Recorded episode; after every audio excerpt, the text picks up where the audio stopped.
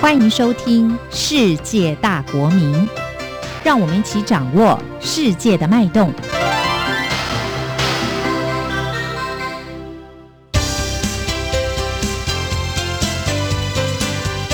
公民新世界。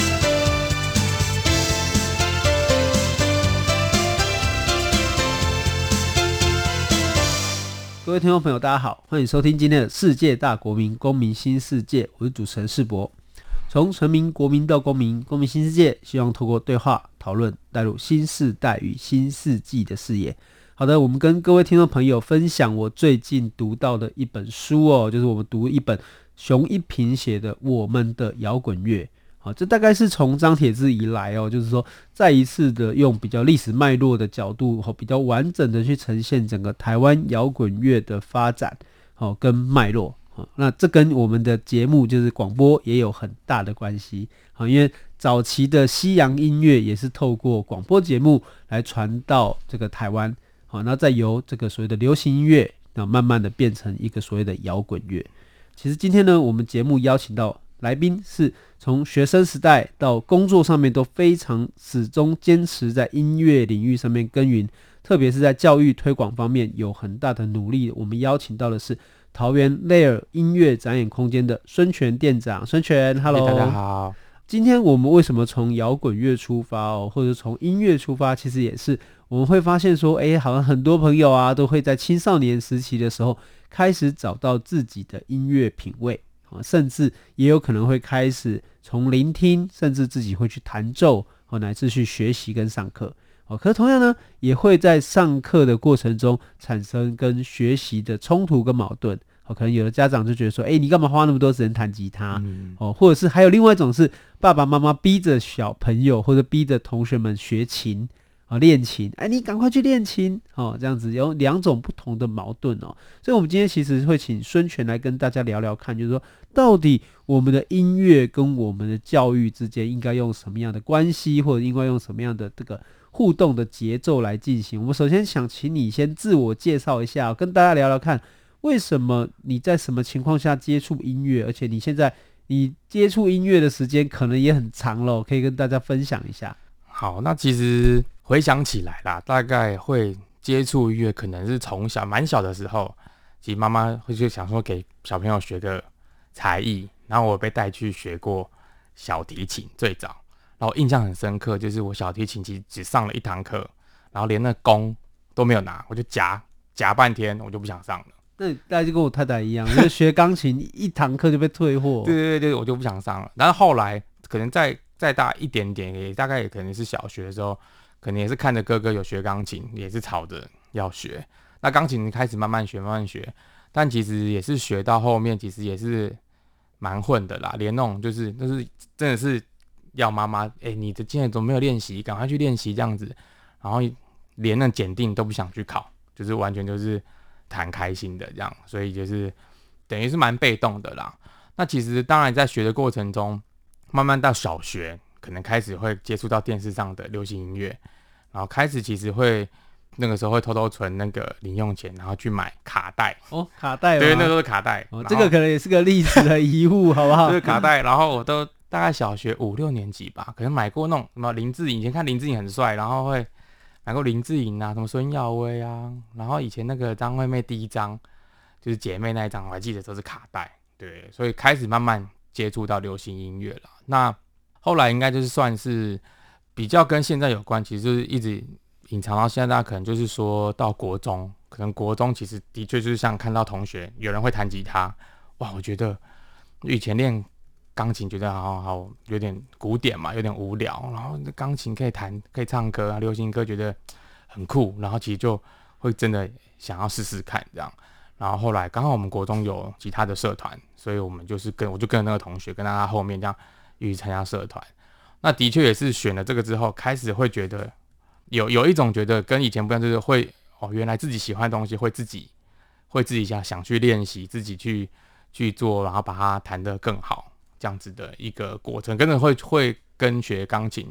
不太一样，对，然后会发现哦，找到喜欢自己喜欢的东西的话，其实那个动机就是会会有不太一样的感觉。如果你大人的角度来讲，可能会觉得莫名其妙啦。嗯、因为音乐来说，他说钢琴跟吉他有什么差别？嗯、哦，就是说他希望你学钢琴，可是你可能没有兴趣，可是你最后自己反而接触了吉他，而且主动去碰触。嗯、其实这个对家长而言，可能会觉得说，诶、欸，为什么我明明当初也是让你接触音乐，可是你偏偏就是只有对吉他有有兴趣？嗯、可是其实回过头来，本来就是那么的这个机缘巧合啦，嗯、哦，很难去预设说。而我们就是希望他走从钢琴出发，就一定会得到这个结果。其实反而不小心的，就从吉他也是产生了一样的兴趣。嗯，对。而且我自己就是回想到，就是你刚才提到了嘛，卡带嘛。哦，卡带其实这个跟各位听众朋友，以及我们的年轻的听众朋友分享哦，就是说这个录音带是一个这个我们这个世代的回忆啦。哦，可能接近大概三十五岁左右之间以上的人，可能。有很长的一段时间都是从卡带来接受音乐，嗯，对对对对，卡带，而且有时候特别要注意是不要卷到啦，嗯、哦，就卷到之后就要拿一支圆珠笔在那边卷，然 后卷。卷那个袋子，然后想办法就是让它不要这个这个折到或断掉哈，甚至断掉还要用胶带粘起来，现在回头想都有点不可思议这样子，然后还有什么 A 面跟 B 面。所以以前有 B 面主打歌，对对对，嗯，就是 A 面的第一首跟 B 面的第一首都非常的重要。可是现在可能年轻人就不了解说，诶、欸，为什么以前哦以前的专辑可能第六首歌哦会特别的这个好像也蛮好听，还好听，或者是重要，哦，对就是因为现在用 CD 甚至用所谓的数位音乐串流，已经没有这个现象了。嗯，哦，像我自己就是目前为止。我买过这个有点让我后悔，就是没有买 CD，大概就那个乱弹阿翔的第一张专辑啦。嗯、哦，那个可能现在已经是个绝版艺品了。我这个上个礼拜买了一本日本的杂志啊，介绍台湾一百张专辑里面，嗯、哦，里面就有好多都是我当初买了卡带，可是没有买 CD 的音乐这样子。我到现在都觉得哇，有点。扼腕，我觉得非常的可惜。那诶，孙权跟大家聊聊看，你从国中开始接触吉他啊，嗯，然后到高中跟大学，诶，那参加吉他会有什么样？比如都是自己弹吗？还是说都弹给女生听啊？或者说你们会有一群朋友来参与社团啊，甚至组团啊？你有没有这样的经验？基本上，其实社团就是会有老师来，然后那时候国中我们还没有去找老师上课，就是在学校上课。那可能也是自己喜欢，然后。流行音乐大家还是比较 pop，大家会追求嘛，所以你会找那种自己喜欢的歌，然后来弹，然后就想说，哇，我想要把这歌弹好、唱好，就是这样子慢慢慢慢的，然后跟一群朋友，然后慢慢的就是很自然的进步这样。那其实上了高中之后，应该说到国中之后，对组团应该说到国中，其实那个时候大概就是五月天出道，五月天在一九九两千年出道，其实我觉得他们也是蛮影响蛮大的，因为对大众的。青少年他就开始看见哦，摇滚乐团是这么样的一个样子，那就会开始接触摇滚乐。那慢慢的再大一点，可能也因为这样开始回去说哦，摇滚乐原来从西洋进来的，我们回去听哦，八零年代、六零年代，以前资讯没那么清，没那么丰富啦。那你就是去开始会去唱片行，以前唱片行都在火车站附近，然后去唱片行，就到二楼西洋的那一区。开始看，然后挑，你也不知道它是什么，就看侧标，看它的文字介绍，然后看封面好不好看，然后你可能这个月预算大概只有一张，那你就可能这个月就就买一张，这样回去听听看，就是以前就是这样慢慢挑的啦。那对对乐团的憧憬开始从这边开始。那其实当然上了高中之后，其实你很快，以前没有热音社，所以其实跟音乐相关的比较流行音乐相关，大家就是吉他社。那所以其实你很快的就知道，升了高中你想参加的是吉他社这样。虽然我国中是吉他社啦，那其实很快的我就决定，我看那个乐团，我觉得里面最最酷最帅就是贝斯，因为贝斯就是长长的，它比较长，然后又觉得那个好像比较少人弹，那大概一个团可能两个吉他会有只有一个嘛，就觉得而且比较少，想跟人家不太一样的感觉，就是学贝斯。有没有发现？难道没有想到说，其实是因为它比较边缘吗？结果学了之后，发现的确是比较边缘呐。那也是因为这样学贝斯，上了大学之后，在吉他社的话，因为可能国中有一点基础，所以你刚进去的时候就基础比人家好一点，那比较容易获得学长姐的关爱啦。那同时也因为弹贝斯基本上找不到贝斯手，那学长他们组团就问你要不要一起来，所以就慢慢的这样子跟学长他们就混在一起。然后学长要表演，等于等于他们要表演，我就高中高一就跟着他们一起去表演。刚才你讲到很多东西哦，就是我自己也会有一些那种共鸣。我说，其实我觉得大家都是在青少年的这个阶段了，有点像开地图，嗯，就是玩游戏的时候就这样，一开始的时候整个画面都是黑黑的，然后你就是要去跑，然后去跑的时候，你就会在跑这个跑跟经历的过程中，好像把世界打开一样。嗯，我像刚才提到唱片行，可能现在年轻朋友可能就比较对唱片行这个空间，可能这个感受已经比较消失了哈。嗯，就像就像我最近在谈那个天桥上的魔术师哦，他们在讲光华商场。我觉得一个空间感的这个存在、记忆跟消失，其实都是人的必经的过程。嗯、对，那我相信我们这个年代人可能对唱片行都还有点印象了，就是一个很像书店的地方，只是书变成的这个音乐变成 CD，或变成卡带，哦，然后可能甚至还会有试听的机器，嗯，好，就是你可以在一台机器里面选择你要听哪几首歌，好，然后听听看来决定要不要买，哦，因为你的资源非常的有限。哦，你可能每年就像那个你说的，一个月只有一张唱片的扣打。哦，现在回头想想都觉得哇，自己那时候怎么这么辛苦？对啊，哦，就就跟我也是因为买不起 CD，只好买录音带这样子，哦，买卡带。可是其实同样的，在这个过程中，我觉得比较关键的是，从被迫去练习钢琴哦，到自己去主动的练习吉他，哦，甚至创造出自己的旋律，哦，乃至于跟你的学长姐们去组团，然后去表演，我觉得。这个就好像感觉起来就是另外一种我原来没有预想到的可能性，可能跟妈妈当初叫你去学钢琴，可能只是想要把你这个这个锻炼一下气质啊，还是说这个有一些不同的静态的培养，好像产生了一些不同的变化。嗯，好，那诶，可以跟我们分享一下你大学时候念的科系是什么啊？我大学是念国际企业，国际系，系，对对对。但但是你呃花的时间上面，就是说你在。课业上面跟你的兴趣上面这方面是矛盾的，还是说是就是你怎么去搭配这件事情？基本上就是在大学的时候，很长一个时间，除了校园之校园里面，只有我们在外面就是打工。那我打工的地方就是乐器行，然后那乐器行其实就是我高中社团的指导老师。因为我高中之后，我等于上高二接社长之后，我们就没事我就去，没有补习我就跑去泡在乐器行。聊天啊，混啊，干嘛的？那其实就因为这样，然后慢慢上大学，其实大一我就，因为你对乐器行那个会有一个，也是会有个想象，觉得哇，这是一个很棒的地方。那我们就大一就进去开始，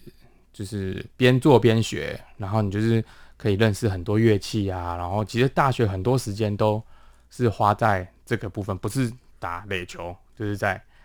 乐器行，然后还会被女朋友就是抱怨说，你都不陪我，反正就是就是在花时间在这边这样。那等于其实大学有蛮多时间就是在已经就在算是社会的实践了啦，等于已经是在这边。那当然课业上就是尽量不要被被当嘛，就是尽量的保持到一个不敢说我们不是什么很很优秀的成绩很优秀学生，但是是保持一个正常的的状态这样子。对，嗯，这其实也是在高中乃至于大学的时候，其实慢慢的说从社会的接触上面，哦，从打工的过程中就知道自己可能会往什么方向去走去。嗯，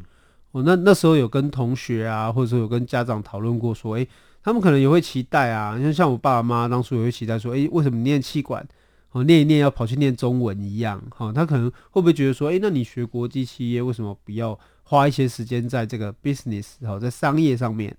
而是诶选择往乐器行啊，或者是说在这个表演上面，他们有跟你沟通过吗？或者讨论过吗？嗯，其实我觉得大了到大学之后，嗯，我爸妈对我们的教育可能也没有那么，可能我我觉得可能也是我自己个性，我们做什么事情不太跟他们讨论啦，就等于我做了，然后都已经决定好了，然后才跟他说哦，我可能做了这件事情，然后他们在旁边当然也会担心，只是他就是边看那。其实，在大学的时候，我们可能还没有决定说要往哪个方向走。那其实当然应该是到基本上应该是到退伍之后，其实我们还是有根据原本自己学的的内容，可能还是有去上过班，那薪水还不错，但是短暂的一点时间。可是，其实，在那个时候，你就会开始想说，诶，这个东西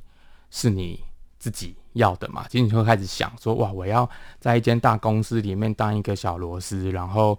然后就是这样子，我现在那个时候才二十二十三岁，二十二岁，然后我要一直这样子到结束嘛，就是会想，因为因为你会觉得大公司好像有你没你都没差嘛。那时候是这样子想，会觉得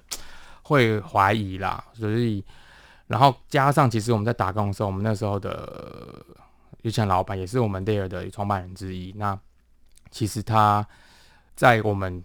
工作过程中会跟我们聊很多，不一定是什么技术性，他可能是音乐环境类，他就对桃园的环境是有很多的想法。其实，在那大学三四年中就会一直聊这些，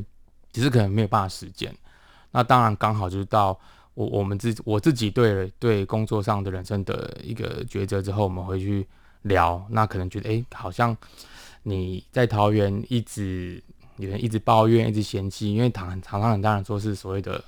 文化沙漠嘛。这其实你一直听会不服气啊，你不希望自己的家乡好像就是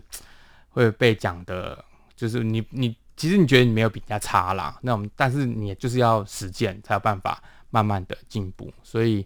才最后才在桃园做这个 Live House 的的一个空间。哦，从听到谈哦，从学生到音乐教室的一个这个实验实践者哦，想要改变一个这个所谓的文化沙漠的一个现况。我们今天邀请到的其实是雷尔音乐展演空间的孙权店长来跟大家分享他的经验。好，感谢你的收听，《世界大国民公民新世界》。我们休息一下，马上回来。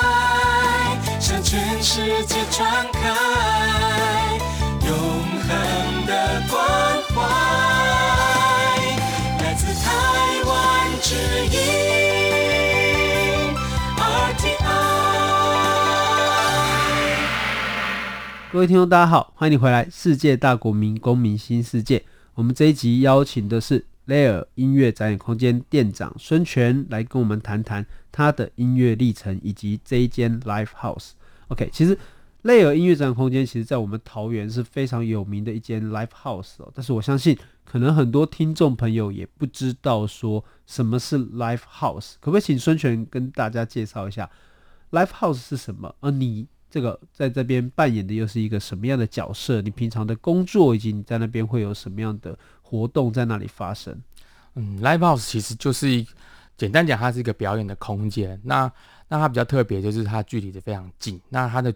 应该说，它距离近到就是你等于你手就可以摸到表演者的那种感觉，甚至你舞台上的那个演出者，他的他的汗水会喷到第一排的的那个观众，这样。那它其实是一个非常近距离，然后等于就是那么近，所以它是直球对决的一种感觉，所以那个演出的感受是非常强烈跟有冲击的。那当然，所以很多观众看到其实是很容易被感动哦，就是其实它是很容易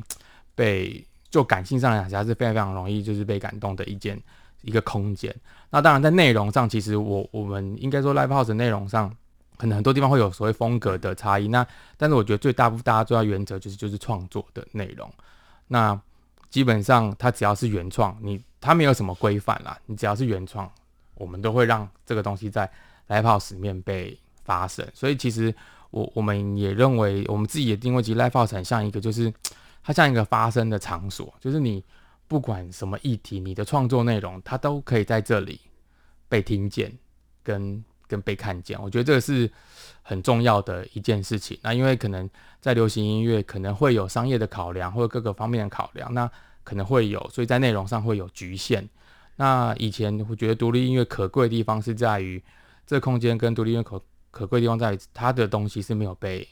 局限的。可能他会写他家里发生的事情，然后他家旁边土地发生的事情，然后慢慢的，可能因为既有音乐的关系，然后被大家听见跟看见，那这件事情可能有被改变的可能。对，所以我觉得这个是呃，Live House 很重要的一个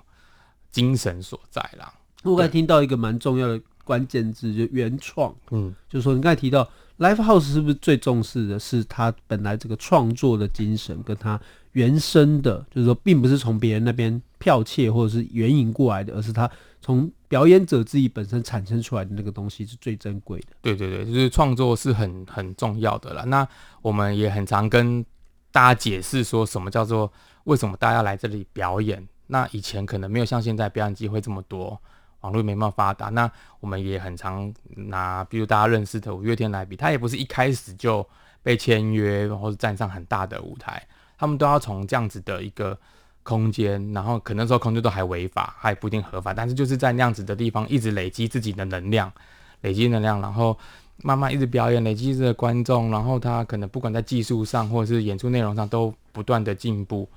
然后慢慢的就会被看见，那所以这个东这个空间就是让这样子更多这样子的人可以被看见的一个地方。所以其实它也是一个育成中心，然后就是说这个同学们或者年轻朋友们在音乐的表演上面练习以后，能够有个空间展现出来，嗯、然后甚至跟群众、跟社会大众做一个直球对决，让大家看见他的表演的成果，产生共鸣。嗯，好，这个就是这个 Live House 能够提供一个最好的给大家表演的一个舞台。那这边想问的就是说，Layer 作为一个台北以外的 Live House 啊，经营上面有没有什么特色，或者是说，哎、你们走的方向或设定的自己的角色是在什么样的位置上面？比较不一样的，应该说我们刚成立的时候，其实，呃，我们比较特别是，我们那个空间还有个咖啡馆。那一般可能大家咖啡馆会联想到音乐，它会比较像是一个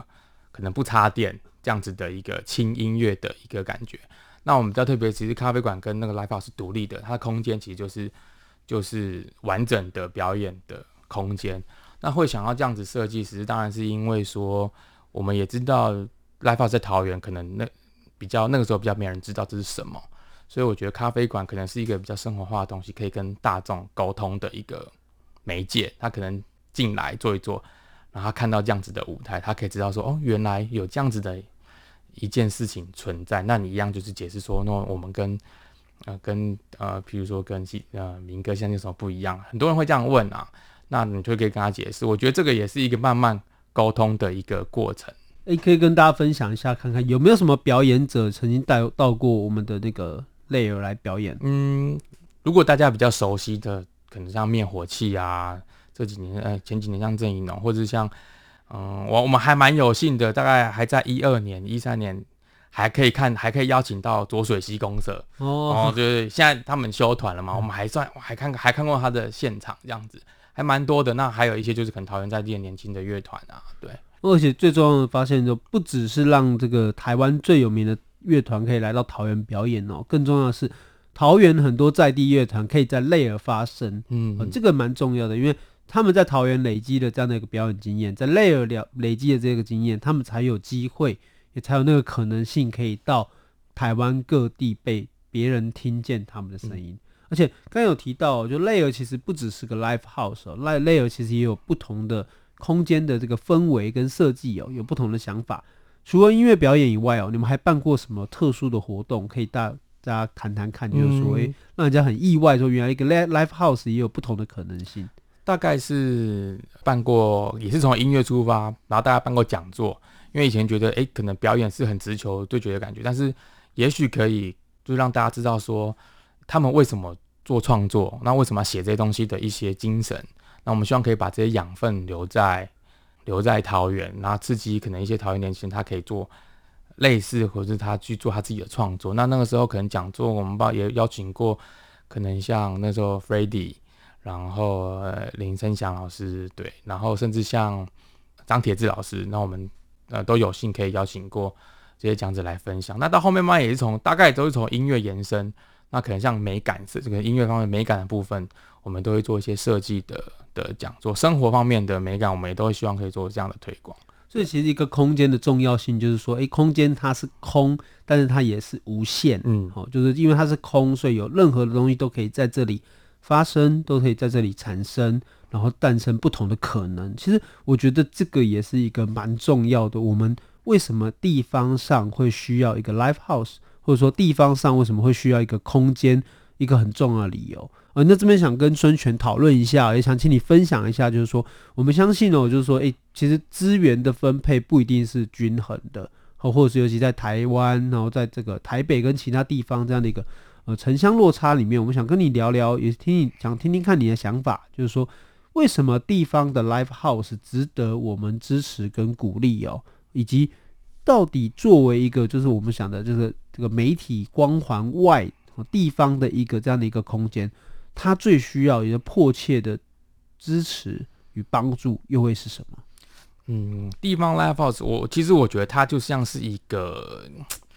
诶、产业的根基啦。其实老音乐产业的根基可以这样说，就是大家可能像这几年很喜欢办大型的音乐季，大家会看很漂亮的，可能看艺人，看很漂亮的舞台。可是其实这些都要从很基本的东西开始去培养。那我觉得 Live House 就是一个这样子的第一线，不管是演出者，那演出者他可能就是。要慢慢的在这样子的舞台一直不断累积自己的经验之后，他可以成长。那相对的，其技术的人员也是一样，可能不管是音控师或是舞台工作人员，他也不是第一天他就可以马上去很大的舞台做哦，像大型演唱会的工作，他也是要从这样子的小小的呃每一个小表演的实战经验，一直去累积自己的技能，好，然后才会慢慢进步。所以其实我自己也很常把 Live House 我们看棒球，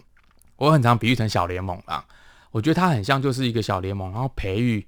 就是一年就一直养，一直去培育各式各样的技术技术人才、演出人才，然后慢慢大了，他到大联盟去发光发热这样子。我我理想的状态是这样，但是我我现在比较可惜，是因为其实通常我们刚讲这个阶段都是最没有产值的阶段，是很其实不管是在桃园，其实可能像台北或各地的空间。其实这样子的生存都是像我们这种一两百人的场地都是很艰困的啦。老实讲，因为它是基本上是没有任何产值的产生。那现在其实当然文化部或是各地文化局，它其实都会有一些很好的奖补助的的办法。那目前我们看到大多数还是演出人员、演出演出内容作为呃比较大宗。那但我觉得这是一件好事，就譬如说，它可能可以让它的音乐制作得更好。可以制作出更好的演出，然后产生更大的产值。但是，一样就是回过头来，那也有很多音乐人，他还没有办法获得这样子的资源的时候，那他还是需要，他还是需要舞台，他还是需要需要能量的累积。那他要去 Live House，他他有没有办法可以获得这样的资源？那我们 Live House 有没有办法可以有比较多的资源，常态性的做这件事情？对，因为现在是一个很 M 型化的社会啦。演唱会要么就是很大型，要么就是很小。那可能这样子的中间的已经越来越难以去维持。所以，其实我觉得也许可以往这方面去做一个讨论或者是思考。因为我觉得这里要思考的一件事情就是说，地方的 life house 其实它既是一个小联盟，它也可以是一个农场。嗯，但是农场有个不同的差别，就是它就有折损哦，或者是损耗的一个过程中。但是如果我们把这个思考换个角度来说，就是说，如果我们不是一直希望所有的人都往大联盟去，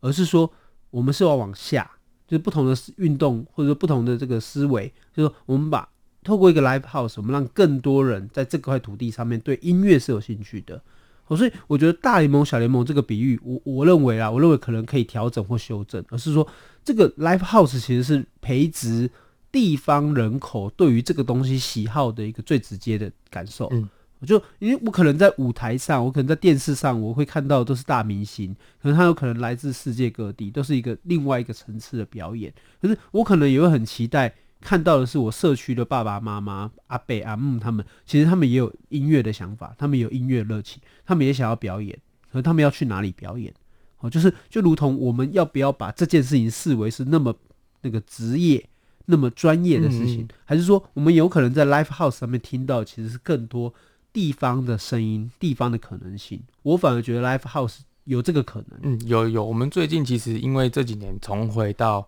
教学的场景，那其实教学场景的确跟我们平常做表演的人，呃，应该说环境不太一样。那我们最也慢慢的把这些学生啊，或者是其实就是学生家长，我们也慢慢把他们拉进来，会帮他们办一个演出。其实我觉得这也是一个另外一种沟通的过程。我们今天很高兴能够邀请到 Layer 音乐展演空间孙权店长来跟大家谈谈他这一路来哈始终坚持在音乐路上耕耘哈，在桃园一个地方上维持一个空间的重要性哦。我相信这给我们大家很大的体会与感受。我主持人世博，感谢你的收听，世界大国民公民新世界，我们下周再见。